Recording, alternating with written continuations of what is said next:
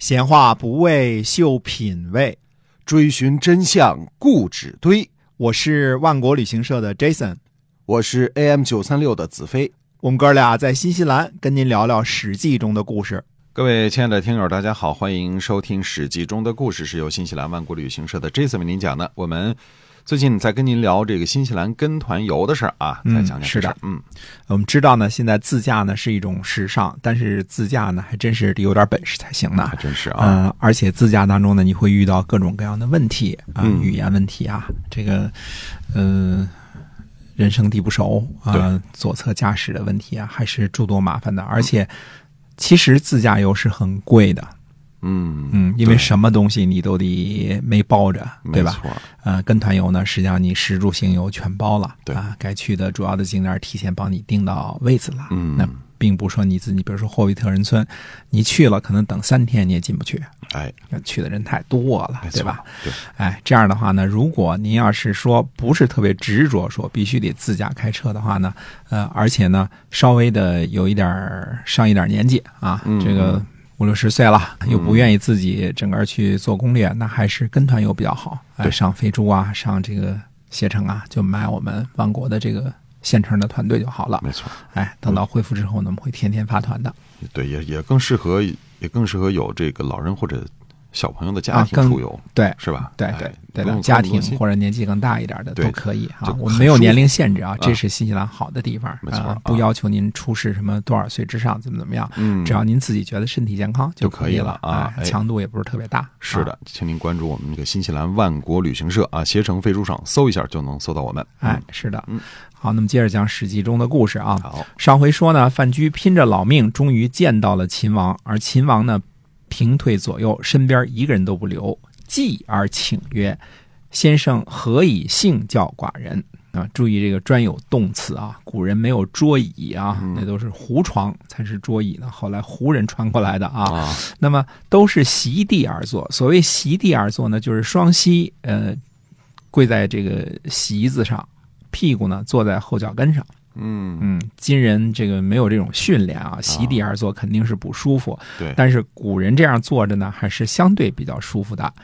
呃，开开会啊，吃个饭呢、都是席地而坐。现在日本人也那么 做是吧？呃，对，这是跟中国人学的 嘛。嗯，所以我们现在大头叫什么主席，对吧？啊 主席才是大头呢。对，就是席地而坐来你的看来哎席地的。而坐来的。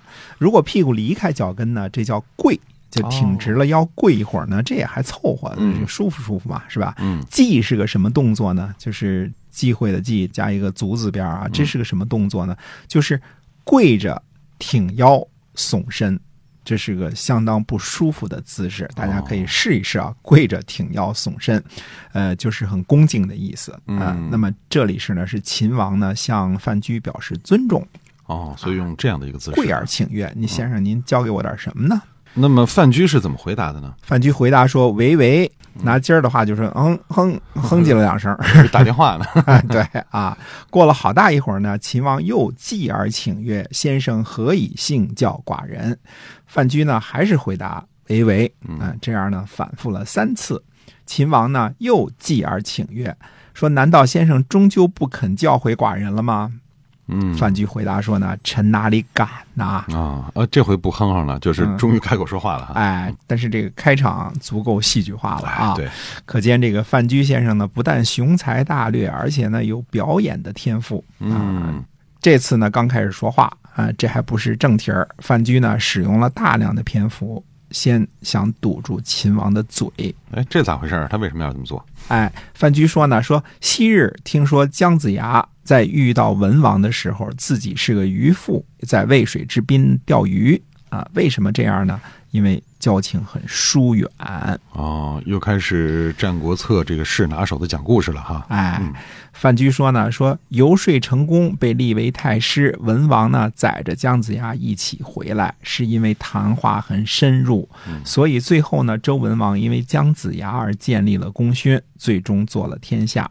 假如那时候周文王因为姜子牙疏远而没有跟他进行深入的交谈，那周文王、周武王的功业也就不存在了。哦，所以这是范雎在自比姜子牙，就是他也就把这个秦昭襄王比成了周文王了哈。哎，还不只是如此，范雎要打破什么呢？交浅而言深的壁垒。要知道啊，凡是想说服人啊，不只是说客，交浅而言深是最大的忌讳。嗯交情没到呢，你说的话太深了哎，这就不好啊。经常听人说，跟你说你你媳妇儿怎么怎么样，这一般是不能说的。对对对吧没有这交 情，你你不能随便谈论人家的。对啊嗯，交浅而言深呐、就是不能以书兼亲嘛，对吧？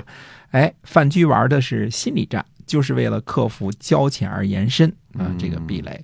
那么范雎说呢，说现在为臣是个羁旅之臣，准备陈述的呢都是匡扶君主、离间人家骨肉的事情。臣愿意报效于中，而不知道大王心里是怎么想的。所以呢，大王问了三次，臣都不敢回答。微臣并不是害怕而不敢说啊，微臣知道今天的话呢说了，明儿就伏诛，臣也不敢逃避。大王按照我的话去做，大王不必因为我死而担心，不必因为我逃亡而忧愁，哪怕让我披发为狂，也不必为我感到耻辱。武帝圣明最后也死了，三王仁义也死了，五霸贤能也死了，乌获人比力气大也死了，成金。孟奔勇敢，最后也死了。死是人人都避免不了的必然的事情。如果能够稍微帮助到秦国，那是我最大的心愿。我又有什么可以担心的呢？啊，就是说不是不敢说，而是不敢说。啊，对，差不多这个意思吧。 哎，接着呢，范雎还是讲故事。他说，当初啊，伍子胥出韶关，嗯最后在吴国要饭，但最后呢，终于兴盛了吴国，让阖闾成为霸王。假如微臣的计谋像伍子胥那样得到实行，就是把我关了黑牢，终身不再见微臣。微臣又有什么可担忧的呢？哦，这范雎确实是跟伍子胥有些相似之处的啊，都是身负这个大仇，然后呢都有大本事，最后呢被国君所任用，成就了大的事业哈。哎，特别想象，嗯恐怕范雎是把伍子胥当做榜样来学习的。哎，嗯，范雎说呢，哪怕最后我像箕子那样装疯卖傻，对主人没有什么好处，但是如果臣的计策能够施行，能够帮助圣贤之主，那是臣的荣耀，哪里是耻辱呢？臣所惧怕的是啊，臣死之后，天下人见到为臣尽忠而死，就都裹足不敢到秦国来了。足下呢，上面惧怕太后的威严，下面呢被奸臣所迷惑，住在深宫之中，离不开伺候的人，恐怕会终身迷惑，没有办法弄清楚情况。往大了说，宗庙覆灭；往小了说，性命不保。那么这个呢，是微臣所害怕的。至于那些穷困受辱的事情、死亡的祸患，这些都不是微臣所畏惧的。如果臣死了，秦国繁荣，那臣死了比活着更有意义。所以呢，这个是渐渐的就说到正题儿了啊。哎，秦昭襄王说呢，说先生，您这是说的哪儿的话呀？秦国偏僻遥远，寡人愚钝不孝。幸亏先生来到这里，这是上天呢把先生赐给寡人来保存宗庙设计的。先生为什么这样说呢？不管事儿大事儿小，上面到太后，下边到群臣，先生请把一切都交给寡人，不要怀疑寡人。哎，这个范雎等的就是这句话吧？哎，没错儿，范雎呢拜秦王呢也回拜，哎这下俩人算是有默契了啊。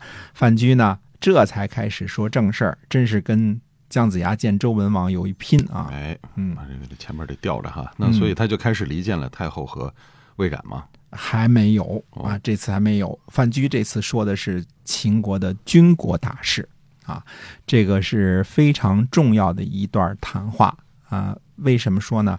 它改变了等于说秦昭襄王时期的调调。如果分成前期和后期的话，就是从范雎这个地方开始的。那么，到底范雎说了什么样的军国大事？为什么这么重要？那么下回跟大家接着说。好，您现在收听的是由新西兰万国旅行社的 Jason 为您讲的《史记》中的故事。我们今天啊，这个范雎的故事呢，先跟您讲到这儿，下期节目再会。再会。